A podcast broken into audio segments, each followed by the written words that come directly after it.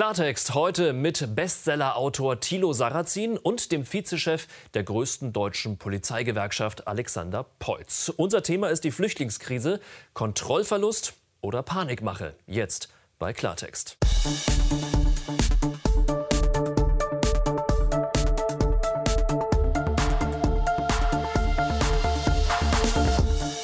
Schön, dass Sie da sind. Guten Abend zu Klartext aus Berlin. Thilo Sarrazin ist ehemaliger Berliner Finanzsenator. Er ist Ex-SPD-Mitglied und Bestsellerautor. Vor allem ist er aber auch Mahner und Warner. Manche nennen ihn auch Provokateur. Schön, dass Sie heute bei uns sind. Herzlich willkommen bei Klartext. Und ihm gegenüber steht der neue Vizechef der Gewerkschaft der Polizei GDP. In der großen Flüchtlingskrise 2015-2016 saß er in der Stabsstelle Asyl in Potsdam. Und er meint zur aktuellen Krise, wir sind viel besser vorbereitet als damals. Darüber werden wir sprechen. Herzlich willkommen. Schön, dass Sie hier sind. Ja, Deutschland im Herbst 2022. Der Flüchtlingsstrom reißt nicht ab. Im Gegenteil, es könnten sogar noch viel mehr kommen. Monatlich neue Höchstwerte bei den illegalen Einreisen. Bislang sind es rund 75.000. Haben wir die Lage noch im Griff? Dass wir monatlich fünfstellige Zahlen an unerlaubten, Fest, äh, unerlaubten Einreisen zu verzeichnen haben, hatten wir zuletzt im Februar 2016. Das ist eine äh, sehr hohe Zahl. Äh, äh, ist aber ähm, äh, grenzpolizeilich ähm, kein Problem, das das Wort Kontrollverlust rechtfertigen würde. Die meisten kommen aus Syrien, aus Afghanistan und aus der Türkei über die polnische, tschechische und österreichischen Grenzen. Viele kommen derzeit auch über die Schweiz, die rund 100 Menschen pro Woche per Zug weiterschickt. Wenn diese Berichte zutreffen, betreibt die Schweiz ein reines Durchwinken, sagt CDU-Vizevorsitzende Andrea Lindholz. Grenzkontrollen gibt es zu Österreich. Ansonsten verlässt man sich auf die Schleierfahndung. Doch auch erste Politiker aus der Ampel, wie FDP-Politiker Stefan Thomé, wollen über zeitlich befristete Grenzkontrollen nachdenken. Dazu darf es nicht kommen, sagt unser Gast, der stellvertretende Bundesvorsitzende der GdP Alexander Peutz. Man habe die Lage im Griff. Die Polizei ist von einem Kontrollverlust weit entfernt. Herr Sarrazin, Sie sehen das aber ganz anders mit dem Kontrollverlust. Ja, ich vermeide solche Worte, weil das hat so was Absolutes. Das sind ja alles, das sind ja alles da gleitende Vorgänge. Das zunächst einmal müssen wir über Zahlen reden. Die Zahlen, die eben genannt wurden, 75.000 illegale Einreisen, sind ja scheinexakt. Das sind nämlich die Zahlen, die die der Polizei in der Tat irgendwo, irgendwo aufgegriffen hat. Daneben kommen ja die ins Land, die äh, davon keiner Polizei aufgegriffen werden. Es sind also tatsächlich wesentlich mehr Einreisen, als durch diese Zahl dargestellt wird. Im Übrigen ist natürlich unser System in der Summe belastbar. Deutschland geht nicht zugrunde. Wer das behauptet, redet zumindest kurzfristig äh, etwas äh, Unsinn. Aber man muss natürlich die der langfristigen Schäden sehen. Ich will noch mal zurückkommen zu den 75.000, die illegal eingereist sind. Herr Sarrazin sagt ja, äh, es sind in Wirklichkeit noch viel mehr. Das sind die 75.000, die eben von der Bundespolizei dann irgendwann entdeckt werden. Ähm, Trotzdem, das ist schon mal eine ganze Menge, 75.000. Äh, kann man da noch von Kontrolle sprechen? Funktioniert das noch? Also von dem Kontrollverlust sind wir weit entfernt. Was heißt das? Das heißt, dass die Polizei der Länder als auch des Bundes gut aufgestellt sind. Sie mhm. arbeiten strukturiert ab. Und man nennt das polizeilich gesagt eine Beurteilung der Lage. Mhm. aus dieser Beurteilung der Lage folgen entsprechende Maßnahmen, die auch umgesetzt oder geplant werden. Das hat Herr Dr. Roman gerade gesagt, dass wir darauf vorbereitet sind, bei weitem nicht die Situation wie 2015 zu haben und zu erleben sondern wir haben diese mobilen Grenzkontrollen und die Grenzkontrollen zum, zur Republik Österreich. Und die werden momentan durchgeführt. Wo ich Herrn Sarrazin recht gebe, ist, ähm, dass kein Ende in Sicht ist. Da haben Sie vollkommen recht, das kann keiner prognostizieren. Ansonsten nehmen wir vermehrt Zuwanderungsströme wahr an nahezu allen Grenzen zu Deutschland, insbesondere zum osteuropäischen Raum als auch zu Österreich. Aber haben Sie es noch im Griff? Haben Sie es im Griff? Ja, wir haben das im Griff als Polizei. Woran machen Sie das fest? An den Zahlen, die dargestellt werden. Also man kann das ja vergleichen mit 2015. Hier hat der Herr Sarrazin auch gerade gesagt, dass wir hier von über einer Million Zuwanderern sprechen. Und hier reden wir gerade von 80.000. Also das ist schon eine Relation, die man zahlenmäßig in absoluten Zahlen darstellen kann. Und das zeigt, dass wir ja auch vorbereitet sind als Polizei. Na, naja, nicht, nicht ganz. Also wir haben ja noch eine Million Ukrainer ungefähr, man weiß es nicht genau, plus die 180.000 äh, Asylanträge, die jetzt dieses Jahr bisher gestellt werden. Das heißt, wir kommen summa summarum eigentlich auf die gleiche Zahl wie 2015, 2016. Außerdem äh, muss man eines fragen. Sie sagen, wir haben das im Griff. Ich äh, also stimmen Ihnen, Ihnen insoweit zu, als Sie die Fälle, die Sie aufgreifen, da geordnet abarbeiten. Aber damit hat man natürlich gar nichts im Griff. Das ist ja ein rein verwaltungsmäßiger Vorgang. Jemand kommt an die Grenze als äh, Einwanderer, möchte gerne rein, wird, wird von der Polizei aufgehalten, sagt dann, er beantragt Asyl und dann werden, werden die Personalien aufgenommen, soweit es, es also es also Dokumente gibt und dann wird die Person weitergeleitet. Das ist praktisch, äh, also das ist äh, die also polizeimäßige der Verwaltung des Unkontrollierbaren. Damit hat natürlich das Land, so sehr die Polizei hier ihre Aufgaben erfüllt, überhaupt gar nichts im Griff. Das muss man fairerweise auch sagen dass eine Herausforderung auf die Landes Landkreise oder die Kommunen zukommt, da gebe ich Ihnen vollkommen recht, wenn Sie das damit sagen wollen. Die Frage war aber, ob wir als Polizei gut aufgestellt sind. Das sind wir. Wir sind mhm. von weit weg von dem Kontrollverlust, sondern wir arbeiten polizeilich, taktisch die Lage ab mhm. und entsenden natürlich die Zuwanderer nach ihren Asylanträgen quasi in, entsprechend des Königsteiner Schlüssels in die ähm, Bezirke und ähm, also quasi in die Länder und in die Kommunen und dort werden sie verteilt. Die Verteilung obliegt den Landkreisen und den Kommunen Darauf haben wir polizeilich gesehen keinen Einfluss. Das ist eine politische Entscheidung. Die Aber dann vielleicht anders gefragt, wie, wie, weit sind Sie denn jetzt besser aufgestellt? Wie weit funktioniert das besser, als es 2015, 2016 ähm, äh, funktioniert hat oder nicht funktioniert hat? Ja, 2015 war eine Situation, auf die wir so in der Gänze auch quantitativ gesehen nicht vorbereitet waren. Ne? Es war ein Zuwanderungsstrom, der so ähm, prognostiziert auch nicht wurde, sondern wir sind jetzt personell anders aufgestellt. Die Bundespolizei hat sich auch fachlich anders aufgestellt. Das hat was mit Datenabfragen, mit Datensystemen zu tun, als auch der Zusammenarbeit zwischen Bund und Land. Mhm. Die erfolgt aus unserer Sicht sehr gut, dass nämlich die Länderpolizei auch mit der Bundespolizei gut zusammenarbeitet, was die Lagebeurteilung betrifft. Mhm. Und darauf sind wir gut eingestellt. Also wir sind weit weg von einer Situation von 2015. Jetzt sind ja auch Jahre vergangen und man hat, kann quasi auf die Erfahrung auf zurückgreifen, was polizeilicher Natur betrifft. Mhm. Viele Flüchtlinge ähm, werden aber auch jetzt, wir haben es gerade eben im Beitrag gesehen, von äh, Italien oder auch von der Schweiz inzwischen durchgewunken. Das ist eine ähnliche Situation, wie wir sie 2015, 2016 auf der Balkanroute eine Zeit lang hatten. Ähm, da kann die deutsche Grenzpolizei natürlich überhaupt nichts äh, dafür. Aber inwiefern ist das, um nochmal auf das Thema Kontrollverlust zu kommen, ein Kontrollverlust der deutschen Politik? Ja, weil die deutsche Politik sich, äh, sich seit den 80er Jahren vor den zentralen Fragen drückt. Und die erste zentrale Frage ist, äh, äh, natürlich, natürlich wollen wir politisches Asyl gewähren, aber wie, äh, da trenne ich die Böcke von den Schafen. Und das, und das geschieht eben nicht. Es kommen, es kommen alle ins Land.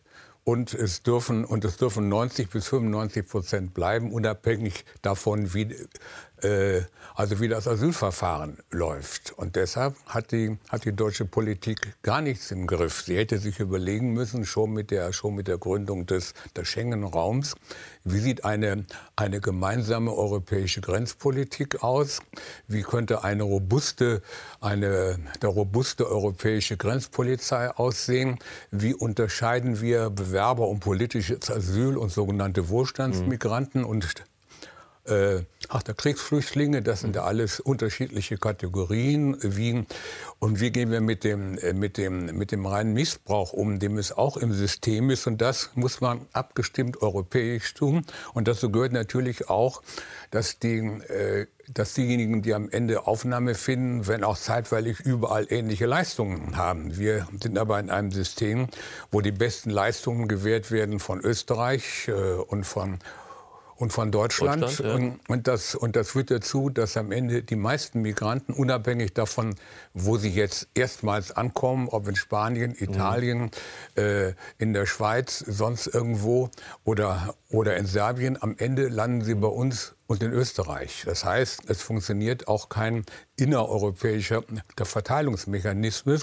Vor allen Dingen wird die Frage nicht beantwortet, wie man mit der Sache dauerhaft umgehen soll. Unsere der Grenzorganisation der Frontex, die es ja jetzt auch schon, auch schon einige Zeit gibt, hat ja auch. Herr Sarrazin, ich würde auf die europäische Schiene ähm, ja, okay, später gut. noch kommen, ja, wie man gut. das vielleicht gesamteuropäisch doch irgendwann mal in den Griff bekommen könnte, weil momentan macht ja gefühlt jedes Land, äh, was, es, was es gerne möchte. Aber Sie haben gerade eben angesprochen, dass ähm, 180.000 Menschen äh, haben dieses Jahr einen Antrag auf Asyl gestellt. Äh, 95 Prozent aus Ihrer Sicht ähm, zu Unrecht. Das bedeutet, die restlichen 5 Prozent übrig bleiben, dass also 170.000 sind dann de facto illegal. Diese, ich will diese 180.000 nicht beurteilen. Ich habe es für die Vergangenheit ausgewertet anhand der, der Statistiken des Bundesamts für Migration. Da habe ich das ausgewertet über, über zehn Jahre vom Jahr, vom Jahr 2012 bis zum Jahr 2021. In dieser Zeit wurden 2,4 Millionen Anträge auf der Asyl gestellt mhm. und abschließend äh, abgearbeitet und der 17.800 also weniger als ein Prozent, bekam, nachdem das ganze Verfahren, was ja viele Jahre dauert, abgeschlossen war, tatsächlich der politisches Asyl zugesprochen. Und da sich die Zusammensetzung nicht geändert hat, glaube ich, dass man ohne unsolide zu sein diese das vielleicht adaptieren also kann, diese, diese Vergangenheitserkenntnis diese mhm. auch auf die jetzigen 180.000 anwenden kann. Dann, wie nimmt man das als Bundespolizei auf? Ähm, Sie haben ja gesagt, es ist der Verwaltungsakt, da wird abgearbeitet. Ähm, ist man da nicht auch ein Stück weit hilflos, wenn man gerade auch diese Zahlen hört und sagt, naja, okay, viele ähm, werden wahrscheinlich sowieso früher oder später mal zurückgeschickt, weil die Leute kommen ja erstmal mit dem, ich sag's mal ganz platt, Asylticket an. Ja, wir haben einen gesetzlichen Auftrag als Polizei. Den kommen wir genau. natürlich nach. Wie die Prüfungshandlungen beispielsweise des BAMF aussehen, das kann ich nicht bewerten. Und wie mhm. die Ergebnisse aussehen, das ist eine Prognose, mhm. die will ich auch nicht bewerten. Frage ist, ähm, ob, ob, wir da hilflos sind. Bei weitem nicht. Ich glaube, die Kollegen machen eine professionelle Arbeit. Die arbeiten quasi an der Grenze sehr gut und professionell. Darauf beziehen wir uns auch. Und was in den Landkreisen, Kommunen oder beim BAMF passiert, ähm, das ist äh, politische Spielwiese, wo mhm. ich äh, Herrn Sarrazin recht gebe, ist quasi, dass da durchaus äh, in Richtung der EU geschaut werden muss. Aber da kommen wir ja später noch mal. Und was die Zahlen betrifft, ich wiederhole mich, die Zahlen äh, sind valide. Herr Dr. Roman hat es dargestellt und Herr Sarrazin hat ja die Dunkelziffer angesprochen. Mhm. Da muss ich leider widersprechen, weil eben Sie sagten ja gerade, dass ja gewisse Leute eben hier das Asyl suchen, nämlich mit einer gewissen Motivation, mhm. ein sicheres Leben zu finden. Ähm, das unterstützen wir als GDP auch. Und Sie haben eine Motivation natürlich auch die Leistung zur Integration und ihrem Leben hier in Deutschland zu bekommen. Also glauben wir als GDP, dass die Dunkelziffer Dunkelziffer nicht hoch sein wird, sondern im Gegenteil relativ niedrig, weil sie eine gewisse Motivation haben, herzukommen und bei weitem sich nicht registrieren zu lassen, um quasi diese Leistungen zu bekommen, die ihnen zustehen. Würden Sie das so unterschreiben? Äh, es, es, laufen, es laufen unter, unterschiedliche Dinge zusammen. Wir haben ja auch den gesamten Familiennachzug, der ebenfalls, der ebenfalls mit dazukommt.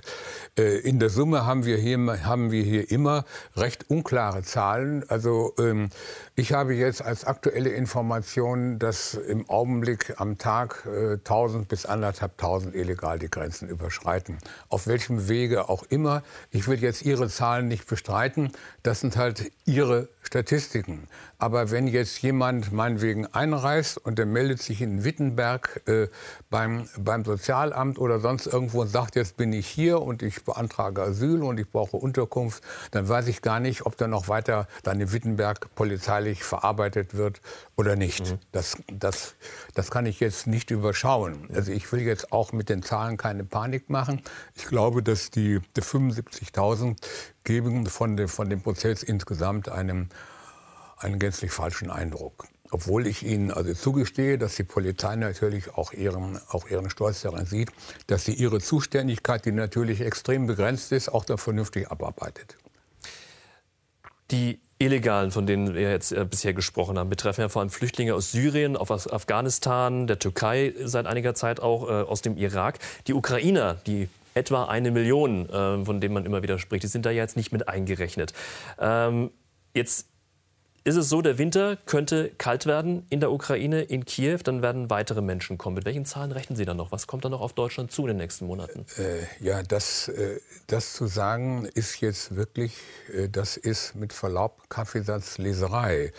Wenn, wenn es den Russen gelingt, einen großen Teil der Energieinfrastruktur so zu zerstören, dass sie nicht kurzfristig repariert werden kann, wenn die Menschen also den Wahl haben, ob sie in ihrer, und wenn da noch ein kalter Winter kommt und dann die Menschen mhm. die Wahl haben zwischen 8 Grad in ihrer, in ihrer Platte im Vorort von Kiew ja. oder eben 20 Grad in einem deutschen der Flüchtlingslager mit vernünftigem Unterhalt, dann werden mehr kommen, als wenn es den Ukrainern gelingt, im Rahmen eines milden Winters die infrastrukturellen mhm. Zerstörungen mhm. so schnell zu reparieren, dass der, dass dass die Ukraine eben doch funktioniert. Das heißt, wir müssen uns auf wachsende Zahlen einstellen.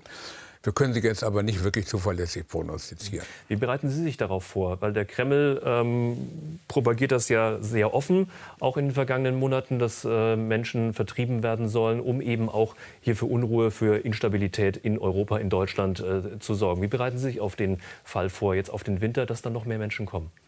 Wir werden uns personell darauf vorbereiten. Das äh, macht die äh, Bundespolizei insbesondere im Rahmen der Lagebeurteilung. Ansonsten äh, müssen wir hier unterscheiden zwischen den illegalen Anreisen und den Zuwanderern aus der Ukraine. Weil die, mhm. die genießen den Status des Kriegsflüchtlings. Das ist anerkannt innerhalb der EU. Und damit haben sie einen anderen Status als die illegalen Einreisenden. Und das ist ein Unterschied. Ansonsten gebe ich Ihnen recht, die Prognose ist nicht abzugeben, welche Zahlen hier ankommen werden. Mhm. Und wir reden ja auch nicht mehr von 2015, um Flüchtlingslager zu nehmen, sondern wir haben ja ein strukturiertes Verfahren, wie die Leute verteilt werden können. Und da gibt es natürlich ähm, die Möglichkeiten, in die Kommunen und äh, in die Städte zu verteilen. Wo ich Ihnen recht gebe, ist, dass natürlich die Ballungsräume belastet werden, weil natürlich die Menschen die Ballungsräume suchen, um die Infrastruktur natürlich zu nutzen zu können. Das ist rein menschlich verständlich. Aber dementsprechend muss natürlich agiert werden mit dem Königssterner Schlüssel und da muss Solidarität, Solidarität innerhalb der Bundesrepublik Deutschland auch herrschen. Jetzt haben Sie Ukraine-Flüchtlinge als äh, Kriegsflüchtlinge ähm, äh, angesprochen. Menschen, die aus Syrien kommen, sind auch Kriegsflüchtlinge. Wo zieht man da, wo, unterscheiden Sie da auch? Ich bin der Meinung, nach der Kriegsflüchtlinge müssen möglichst nah an ihrer Heimat untergebracht werden. Das heißt, afrikanische Flüchtlinge in Afrika, Flüchtlinge im Nahen Osten, möglichst im Nahen Osten oder, oder in der Türkei und europäische Flüchtlinge eben bei uns. Was nicht angeht, und das ist das Problem der ganzen, der ganzen vergangenen Jahrzehnte gewesen, dass mehr oder weniger da die ganze Welt, wenn etwas nicht in Ordnung ist, strebt sie dann nach Europa und in Europa strebt sie nach Österreich und nach Deutschland. Und das kann nicht sein. Sonst äh, äh, haben wir hier eine Instabilität, die mir jetzt, ich bin Finanzer, äh, die in den Finanzzahlen gar nicht angemessen zum Ausdruck kommt. Man muss ja auch sehen, wie die Bevölkerung reagiert. Schauen wir uns an, ich will mich jetzt nicht ausdrücken, rechtsradikal, rechtsextrem, rechtspopulistisch will ich mich jetzt gar nicht stoßen. Aber schauen wir uns an, dass in Dänemark eine Ministerpräsidentin, die praktisch Positionen der zur Einwanderung vertritt, die bei uns die AfD vertritt, letztlich als Sozialdemokratin die Wahl gewinnt und, und Dänemark lässt eben faktisch äh, also niemanden mehr rein. Schweden stellt sich um. Frankreich ist dabei Auch innerlich da zu ringen. Später noch zu kommen. Ja, also das heißt, ähm, ähm, wir sehen eine wachsende politische Instabilität und der Umstand, dass die AfD jetzt in Niedersachsen ihr Wahlergebnis nahezu verdoppelte, äh, dort war sie ja nie sehr stark, und jetzt, und jetzt in Ostdeutschland in drei Bundesländern stärkste Partei ist. Das machen Sie an der aktuellen Flüchtlingskrise ja, das, fest. Das mache ich, an einer, das mache ich an einer, an einer tiefen Unzufriedenheit der vieler Menschen fest, die, die bei uns in Deutschland, aber auch in ganz Europa eben langfristig die politische und gesellschaftliche Stabilität gefährden kann. Und auf diese Unzufriedenheit will ich jetzt nämlich auch noch kommen, denn äh, die Unterkünfte im Land, die sind am Limit und wir kriegen auch immer wieder mit jetzt, auch in den letzten Tagen, die Stimmung wird langsam rauer im Land. Bisher 180.000 Asylanträge in diesem Jahr. Die Ampelregierung will es Flüchtlingen jetzt erleichtern, dauerhaft in Deutschland zu bleiben. Wer Asyl beantragt und Bleiberecht erhält, soll diesen Status dann problemlos halten können. Gleichzeitig sinkt in Ostdeutschland die Hilfsbereitschaft für Flüchtlinge. 91 Prozent sind für einen Aufnahmestopp. 40 Prozent sagen, Deutschland sei durch die vielen Ausländer überfremdet. Zusätzlich fehlt es den Gemeinden, Städten und Landkreisen langsam an Geld und Platz. Das muss die große Politik jetzt endlich kapieren. Wir können nicht die ganze Welt hier aufnehmen und versorgen. Deutschland könne wirtschaftlich und sozial von Migration profitieren, heißt es immer. Doch was ist aus diesem Versprechen geworden? In Deutschland zum Beispiel ist nur 30 Prozent dieser Gruppe bisher imstande, selbst ihr Lebensunterhalt äh, zu versorgen. Die anderen 70 Prozent sind abhängig von Sozialleistungen. Wie viel Zuwanderung können wir uns leisten? Herr Peutz, Sie waren 2015, 2016 auch, äh, ich sag mal, quasi mittendrin in der Stabsstelle Asyl ähm, in Potsdam. Äh, wenn Sie die Situation, Sie haben den direkten Vergleich jetzt äh, miteinander vergleichen, was hat man aus der Situation damals gelernt? Ich glaube, dass hier der Solidaritäts Solidaritätsgedanke zählt. Und ähm, was hat man daraus gelernt, ist, dass wir zusammenarbeiten müssen. Wir sind besser vorbereitet als 2015, das sagte ich vorhin schon, was strukturell bedeutet, was personell bedeutet und was auch gewisse äh, Datensysteme bedeutet. Und gelernt haben wir, dass wir genau auf diese Erfahrung zurückgreifen müssen und solidarisch sein müssen. Ich kann die Ängste und Befindlichkeiten der Menschen absolut verstehen. Und auch als wir als Polizistinnen und Polizisten auf der Straße merken das natürlich. Das ist ein Spannungsfeld, in dem wir uns befinden. Aber nochmal, die Kollegen handeln professionell auf der Straße und gehen damit um. Was die Prognose bedeutet, kann ich Ihnen da keine mhm. abgeben, was die Zahlen betrifft. Ansonsten glaube ich, dass ähm, die, die, Bundesfrage gestellt werden muss, nämlich dass quasi Welche, Welches Spannungsfeld meinen Sie? Ganz Dazwischen, Sie hatten ja in dem Beitrag erwähnt, dass quasi die Bevölkerung nicht mal hilfsbereit ist und quasi Ängste hat äh, hinsichtlich der Zuwanderung. Und das kann man natürlich menschlich nachvollziehen. Aber die Frage ist, wie hat man es den Menschen erklärt und an welchem Limit befinden wir uns hier? Weil ich glaube, wir sind bei keinem Limit, äh, was die Landkreise betrifft, weil wir hatten Unterkünfte, wir haben Wohnungen bereitgestellt und ich glaube nicht, dass die in, in Gänze ausgelastet sind. Das ist das Problem, was ich vor uns darstellte. Es gibt aber viele Kommunen, die das ja. sagen momentan. Also Erfurt hat erst vor wenigen Tagen ähm, oder in dieser Woche einen Aufnahmestopp verhängt, weil sie sagen, es geht nicht mehr, wir fünf mhm. Turnhalten voll. Ja. Da gebe ich recht, aber das ist ja das, was ich vor uns ansprach mit den Ballungsräumen, dass die Leute natürlich versuchen, in die Ballungsräume zu gehen, obwohl sie quasi eigentlich woanders verteilt wurden. Erfurt ist also kein Ballungsraum. Ja, es ist zumindest eine größere Stadt im Gegensatz zu anderen Landkreisen in dieser Bundesrepublik äh, deutlich eine andere Infrastruktur haben. Und das ähm, also verstehe ich am menschlich. Auch voll, da war ich gerade gewesen, ist dasselbe. Greiz ist jetzt eine, ist jetzt eine, ist es eine kleine Stadt mit 20.000 Einwohnern ja. in Ostthüringen. Und äh, da, sind die, da sind die Spannungen jetzt, jetzt ganz genauso. Also das geht überall hin. Ich glaube, es ist so, die Politik, wenn sie ehrlich ist, Sie können es ja auch nicht als, äh, als Polizei. Die Politik, wenn sie ehrlich ist, kann ja keine, keine klare Perspektive vermitteln. Soll das in diesem Jahr so weitergehen? Soll das im nächsten Jahr so weitergehen? Soll das die nächsten 10, 20, 30 Jahre so weitergehen? Und dann sehen die Menschen, und, und sie sehen es gerade vor allem dort, wo, das, wo sie das bisher nicht so gewohnt waren, die, sehen, die sehen subjektiv, äh, es ist für ganz viel Geld da, nur für ihre Belange nicht. Das ist der eine Punkt. Und, und das kostet dann mal objektiv auch viel Geld. Und sie haben natürlich Angst um ihre, um ihre Heimat und um, und um ihr So-Sein.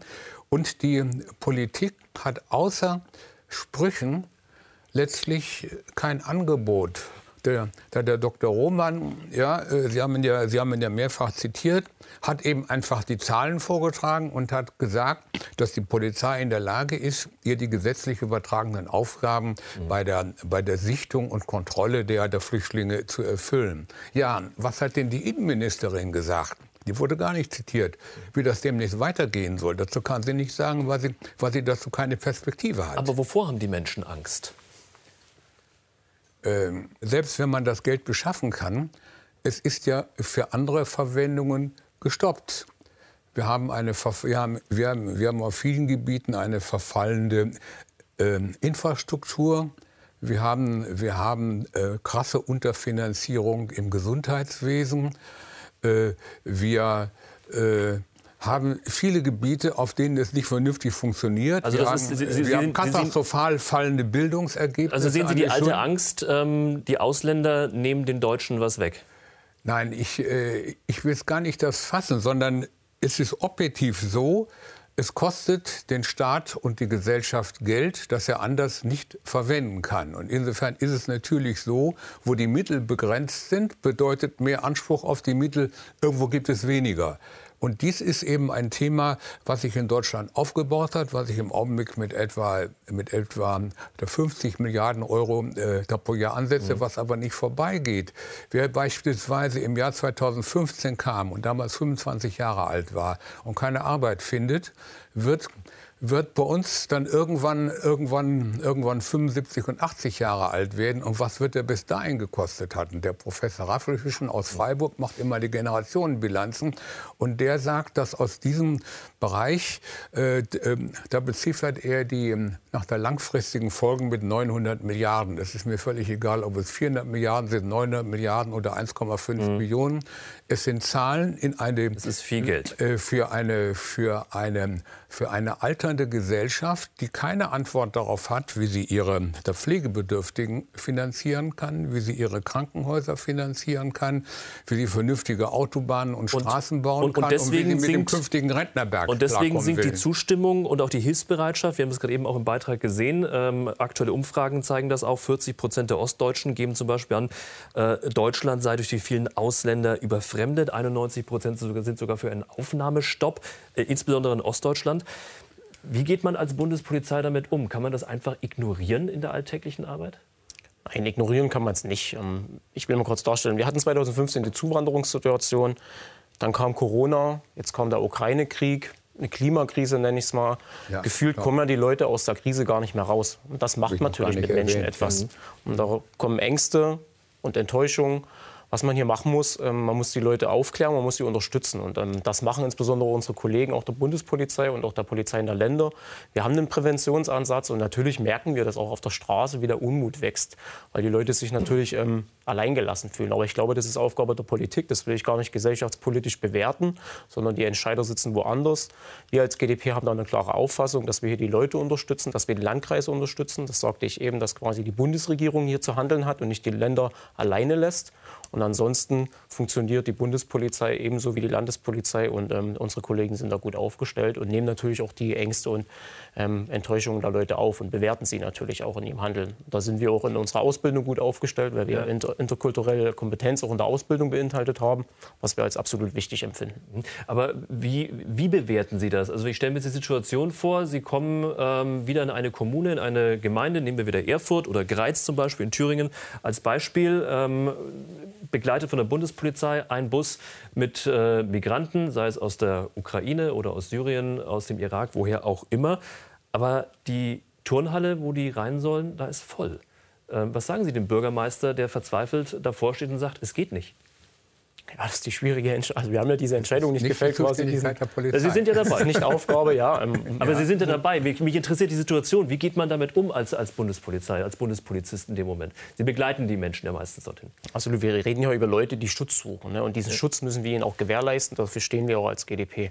Die Frage ist, wie, was ich zu dem Bürgermeister sage, ist, glaube ich, nicht meine, also die Ebene eines Polizisten zu sagen, hier ist kein Platz. Ich kann den Bürgermeister grundsätzlich verstehen, aber die Entscheidung wird ja woanders gefällt, quasi die Leute quasi dorthin zu bringen. Und ich glaube auch nicht, dass das Ansinnen eines Landkreises oder einer Kommune ist, quasi die Zuwanderer ständig in einer Turnhalle zu halten, sondern ich habe es vorhin schon gesagt, wir haben einen Königsteiner Schlüssel und der muss eingehalten werden. Ich habe so vor uns gesagt, dass die EU-Frage gestellt werden muss, nämlich dass eine Solidarität innerhalb der EU vonstatten gehen muss und dass eine Evaluation oder eine Einhaltung Umsetzung quasi des Dublin-Verfahrens erfolgen muss. Das, was Sie vorhin schon sagten hinsichtlich der Schweiz und Italien.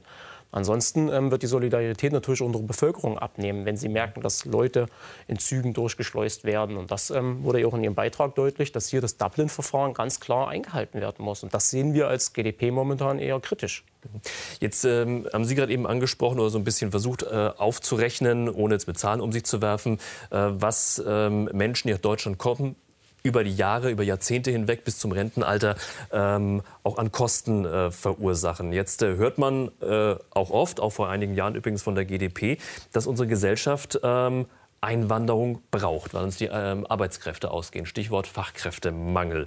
Ähm, wie, wie, sehen Sie das? Äh, es kommt darauf an, wer kommt, was der kann und wie er sich einordnet ein also gut ausgebildeter Arzt aus Syrien, der nach einem, der nach einem der Sprachkurs von einem halben Jahr letztlich bei uns am Krankenhaus eingesetzt werden kann, ist natürlich nützlich. Ein äh, also Facharbeiter ist es ebenso. Von denen, die, äh, die also seit dem Jahr 2015 kamen, haben, haben 70 Prozent überhaupt keinen Schulabschluss. Ein, ein ganz großer Teil kann ich mal in der eigenen Muttersprache lesen und schreiben. Sie Aber sind, wollen Sie da unterscheiden Sie sind, zwischen sind, Bildungsniveau ja, Sie sind, an der Grenze? Ja, Sie sind, Sie sind im Durchschnitt 25 Jahre alt. Und letztlich müssten Sie zunächst den, ich sag mal, Hauptschulabschluss oder etwas Ähnliches machen. Dann sind Sie über 30, dann müssen Sie in eine Lehre. Und, und, all, das, und, und all das findet ja gar nicht statt. Wir, äh, es, es entwickelt sich eine eine neue Unterschicht von äh, der wenig qualifizierten Migranten, die, wie auch eben gesagt wurde, äh, von, von Harter Rüd Kopmanns mhm. am Ende äh, im Augenblick zu 80 Prozent und jetzt da langfristig dazu 60 oder 70 Prozent vom Sozialstaat leben.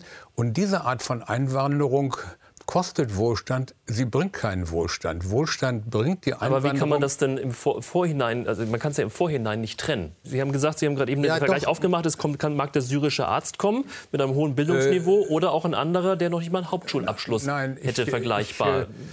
Ich, äh, ich bin der Meinung, wir müssen, einen, wir müssen möglichst europaweit, notfalls aber auch auf nationaler Ebene ein völlig neues Asylverfahren aufsetzen, was, äh, was, äh, was im Kern beinhaltet, dass nur derjenige, dass man erst dann einreisen darf, wenn man, wenn man Asyl erhält. Das heißt, die, das heißt, die Menschen müssen in der Transiträume, wie immer die gestaltet mhm. sind, oder sie müssen in anderen Ländern warten und die Einreise wird erst gewährt, wenn, wenn, der, wenn der Asylstatus äh, gewährt wird. Das ist ein völlig anderes Verfahren und damit würden dann die, äh, die also Millionen, äh, die also zu uns gekommen sind, wären auf die Art gar nicht erst ins Land gekommen. Solange man aber die falschen Anreize bestehen lässt, dass jeder, der zu uns kommt, letztlich mit also 95-prozentiger Wahrscheinlichkeit bleiben kommt und ab dem 1.1. nächsten Jahres Bürgergeld bekommt, so wie Deutsche, die über viele Jahrzehnte gearbeitet haben und arbeitslos mhm. geworden sind. Solange man diese Fehlanreize bein, äh, äh, da bestehen lässt, wird natürlich, werden natürlich Menschen, äh, die ihre Verhältnisse verbessern wollen, bis hin ins, ins ferne Südafrika da gerne nach Deutschland kommen. Mhm. Und darauf hat die Politik keine inhaltliche Antwort. Die inhaltliche Antwort, die ich, die ich immer, wieder, immer wieder vorgeschlagen habe, ist, wir gehen einen ähnlichen Weg, wie in, wie in also Australien geht, wie ihn jetzt auch zum Beispiel Großbritannien geben wird. Äh, die Asylanträge äh, müssen gestellt werden vor der Einreise und äh, wir müssen sicherstellen, dass diejenigen, äh, deren deren Asylverfahren nicht abgeschlossen behandelt Gut, aber wenn das, äh, sagen Sie, wenn das mehrere Jahre dauern kann, so ein Asylverfahren, wie es ja momentan der Fall ist, wenn man das vor der ja, Einreise stellt, äh, man ist ja geflohen ja. in der Regel vielleicht vor Krieg. Aber bevor wir äh, darauf noch mal tiefer eingehen, das halte ich vielleicht nicht für den richtigen Weg. Also wir, ich muss da widersprechen. Ähm, ja. Die Sprache ist die Quelle der Missverständnisse. Mhm. Wir reden hier über Leute, die Schutz suchen. Und ich glaube, ähm, das Wording mit Transitzonen oder Flüchtlingslagern halten wir für falsch und nicht den richtigen Weg. Das widerspricht dem Dublin-Verfahren, was ich gerade schon sagte. Das und widerspricht auch quasi den Solidaritätsgedanken innerhalb der EU. Und ich glaube, wir kennen die Bilder aus Griechenland, die wollen wir in keinem anderen Land sehen. Und ich glaube, die Herausforderung ist auch ein System dort nicht gewachsen, sondern ähm, wo ich für plädiere, ist quasi strukturelle Optimierungsbedarfe zu erkennen, auch gesetzliche Optimierungsbedarfe zu erkennen und die zu schaffen, dass man quasi den Status dementsprechend früher erkennt und dann dementsprechend die Maßnahmen vollziehen kann. Dafür sind wir eher, eher lösungsorientiert zu gehen und nicht quasi die Leute längere Zeit warten zu lassen, ähm, ob was beschieden wird oder Prüfungshandlungen vonstatten gehen, ähm, sondern das schneller zu vollziehen und natürlich dann auch im Rahmen der Integration hier in Deutschland ähm, zu vollziehen. Mhm. Also im Rahmen meiner, meiner Vorschläge, die ich ja dazu mehrfach, mehrfach auch veröffentlicht habe, ist immer enthalten, dass wir ein neues einstufiges Asylverfahren haben, welches einstufig ist, welches, welches die Dinge in 30 Tagen abarbeitet. Bis dahin wird der, wird der Asylbewerber, darf er, darf er formell nicht einreisen, ähnlich wie bei den, wie bei den Transitzonen an den der Flughäfen. Und wenn er kein Asyl bekommt, muss er das Land unverzüglich, äh, äh muss, muss er äh, muss ja unverzüglich dazu zurückgeführt werden. Und das bewirkt natürlich auch eine, auch, auch eine ganz andere Abschiebungspolitik. Dieses, äh, dieses Verfahren versucht ja, versuchen ja einzelne europäische Länder mehr oder weniger umzusetzen. Es wird mit Erfolg praktiziert in der Australien. Die Briten wollen jetzt mhm. einen ähnlichen Weg gehen. Und auch für uns ist dies ganz unvermeidlich. Ich gebe Ihnen insoweit recht, als es nicht einfach ist, nationale Lösungen zu machen. Solange wir den Schengen-Raum haben, müssen wir eine, müssen wir eine der Schengen-Lösung anstreben. Aber die wollte ich noch mal nachfragen, die Schengen-Lösung, äh, wie die momentan ja aussieht. Es macht ja jedes Land gefühlt, was es will. Also es gibt äh, die inoffiziellen und damit auch äh, illegalen Pushbacks in, in, manchen Ländern an der Außengrenze. Griechenland und Polen soll das offenbar auch betreiben. Es gibt Länder, die ähm, haben stationäre Grenzkontrollen, aber in Deutschland ist, mit Ausnahme zur Grenze zu Österreich, alles offen. Und diese stationären Grenzkontrollen ähm, kommen immer wieder ins Gespräch in der aktuellen Lage. Wie stehen Sie dazu? Also wir haben eine klare Meinung als GDP. Äh, was andere Länder oder Republiken für sich entscheiden, wie sie polizeilich vorgehen, das kann ich nicht bewerten. Was ich sagen kann, ist, dass wir als GDP eine klare Grenzschutzstrategie fordern. Das beinhaltet zum einen die Beibehaltung der mobilen Kontrollen, weil mobil sagt es schon, dass wir flexibler agieren können als Polizei. Zweitens, dass wir eine personelle und eine materielle Stärkung der Bundespolizei fordern. Was heißt das? Eine Schwerpunktsetzung und natürlich das Personal dementsprechend aufzustellen. Insbesondere Unterstützung innerhalb des äh, Bundespersonals zu suchen. Da gibt es in Paragraph 64 des Bundespolizeigesetzes, dass zum Beispiel Beamte des Zolls unterstützen können. Mhm. Das wäre eine personelle Stärkung. Und zweitens, das ist ja auch schon angeklungen, dass wir hier eine Evaluierung oder eine äh, Weiterführung der Aufgaben von Frontex äh, überprüfen und auch schauen, wie quasi die Außengrenzen. Grenzkontrollen? Das äh, widerspricht den taktischen Ansinnen der Polizei. Und ich muss Ihnen noch sagen, mal eine Posse am, am Rande, ähm, das hemmt auch die Gesellschaft in diesem Bereich, stationäre Kontrollen durchzuführen. Wir hatten das Phänomen an der polnischen Grenze, dass quasi Leute, die früh auf Arbeit gefahren sind oder am Tag dann einkaufen gefahren sind, drei, viermal kontrolliert wurden. Aber an der österreichischen Grenze wird es ja gemacht. Warum wird es da gemacht und zum Beispiel an der Grenze zu Tschechien oder nach Polen nicht? Weil wir da in Österreich gute Erfahrungen haben und quasi das so durchziehen können, weil es die Infrastruktur dort auch hergibt. Mhm. Weil wir quasi die Möglichkeit logistischer Art äh, dort haben, in Österreich diese Grenzkontrollen durchzuführen. Das haben wir an der ganzen Grenze zu Deutschland eben nicht so. Jetzt muss man vielleicht mal. Ich, ich glaube, dieser Schengen-Raum, was ich sagen möchte, was auch angeklungen ist, ist ein großes Gut für Deutschland, auch, auch der Schengen-Raum, weil wir die Reisefreiheit haben. Und das wollen wir nicht. Und wir lehnen quasi hier ähm, stationäre Grenzkontrollen bis hin zu einem Schlagbaum, der ja auch gefördert wird, absolut ab. Aber an dieser Stelle vielleicht eine, eine Frage noch. Man muss es vielleicht in unseren Zuschauern immer mal ein bisschen erklären. Es gibt ja in Deutschland zwei große Polizeigewerkschaften. Sie sind von der größeren, der, der GDP. Es gibt aber auch noch die DPOLG, die Deutsche Polizeigewerkschaft. Und äh, Manuel Ostermann ist da Ihr Pendant quasi als äh, Vizechef. Der sieht, der sieht das ja ganz anders. Können wir mal kurz reinschauen? Wir haben aus 2015 überhaupt nichts gelernt. Das zeigt die aktuelle Tagespolitik. Wir sagen es, und wir haben die Ministerin ja schon am 25.09. Ähm, angeschrieben, wir sagen es immer wieder, wir müssen hin zu stationären, temporären Grenzkontrollen, um dieser Migrationskrise Herr zu werden. Es geht darum, unseren humanitären Schutzauftrag auch vollumfänglich zu erfüllen, aber Rechtsstaatlichkeit walten zu lassen. Und das ist in keinster Art und Weise gegeben. Das sind jetzt zwei Gewerkschaften, die aber letztendlich die Polizei oder Mitarbeiter der Polizei vertreten. Wie können die Meinungen da so unterschiedlich sein? Ja, die Meinung der Konkurrenz kann ich nicht bewerten. Ich kann Ihnen sagen, wie unsere Meinung ist als GDP. Und die ist klar, dass wir für den Schengen-Raum stehen, dass wir für eine demokratische Lösung stehen und dass wir gegen stationäre Grenzkontrollen sind, weil die das taktische Ziel, nämlich dieser Grenzsicherheit, äh, nicht gewährleisten können. Aber da gibt es ja offenbar unterschiedliche Meinungen innerhalb der Polizei. Ja, innerhalb der Polizei nicht, sondern innerhalb der Berufsvertretungen und Verbände anscheinend. Ähm, ich ähm, widerspreche Herrn Ostermann deutlich, dass wir hier nichts gelernt haben, sondern wir haben gelernt aus 2015 und wir sind deutlich besser vorbereitet, nämlich das, was ich vorhin mhm. sagte, strukturell als auch personell, als auch fachlich besser aufgestellt und die Zusammenarbeit mit den Kommunen und Städten läuft deutlich besser. Was die stationären Grenzkontrollen betrifft, ähm, kann ich Ihnen taktisch sagen, dass es quasi keinen Sinn macht, diese durchzuführen, mhm. weil quasi auch das schnellstmöglich bekannt wird und natürlich versucht äh, wird zu umlaufen. Und ähm, wir, kennen es, wir bekommen auch personell dahingehend irgendwann an unsere Grenzen, das sagte ich ja eingangs, dass wir ja Zuwanderungsströme ja. beobachten an verschiedenen Grenzen und wir diese stationären Grenzkontrollen, so wie die Konkurrenz es fordert, äh, personell gar nicht durchhalten könnten. Herr Sarrazin. Ich glaube Ihnen, dass Sie, dass Sie besser aufgestellt sind. Ich will mich in diesen Streit auch gar nicht einmischen, weil er nämlich aus meiner Sicht am eigentlichen Thema gar nichts ändert. Der, der begrenzte Auftrag der Polizei ist, dass, dass an den Grenzen Ordnung herrscht und dass derjenige, der, der einen Antrag stellt auf Asyl, in das weitere Verfahren begleitet wird. Nicht mehr und nicht weniger. Das heißt, ganz egal, wie Sie sich aufstehen, solange, solange Pushbacks untersagt sind, können Sie nur den Asylzustrom, wie er kommt, mehr oder weniger passiv verwalten. Das heißt, äh, es ist auch ganz egal, wie viel, wie viel Polizeikräfte Sie haben. Es wird nichts ändern an der Zahl der, der Zuströmenden. Und, und das ist das, Sie haben es ja, Sie haben es ja selbst angedeutet, dass Sie nicht die Aufgaben da der Politik lösen könnten. Aber letztlich muss man jetzt aufpassen, dass man nicht die, der Polizei mit etwas überfordert, was sie aufgrund ihres der gesetzlichen Auftrags überhaupt gar nicht leisten kann. Sie können ja nur Personalien aufnehmen, können sorgen, mhm. dass da irgendwie bei dem Verfahren Ruhe und Ordnung herrscht, dass es keine, dass es keine Schlägereien gibt, dass die Leute weitergeleitet werden. Mehr können sie nicht. Und aber das, darum ändert die Frage, wie die Polizei ausgestattet ist, nichts an dem Problem, solange man nicht ihren Auftrag ändert. Solange nicht der Auftrag Grenzschutz im wörtlichen Sinne des Wortes ist, nämlich wir schützen unsere Grenzen, indem wir diejenigen, die wir nicht haben wollen, nicht reinlassen. Solange ist die Frage, wie die Polizei aufgestellt wird, relativ gleichgültig, weil sie ja ihre eigentliche Aufgabe oder die Aufgabe, die ich sehe, nämlich einen vernünftigen Grenzschutz, nicht erfüllen kann. Meine Herren, vielen Dank. Thilo Sarrazin, Alexander Peutz. Das war Klartext. Schön, dass Sie wieder eingeschaltet haben. Nächstes Mal sehen wir uns wieder am Mittwoch um 22.10 Uhr hier bei Servus TV.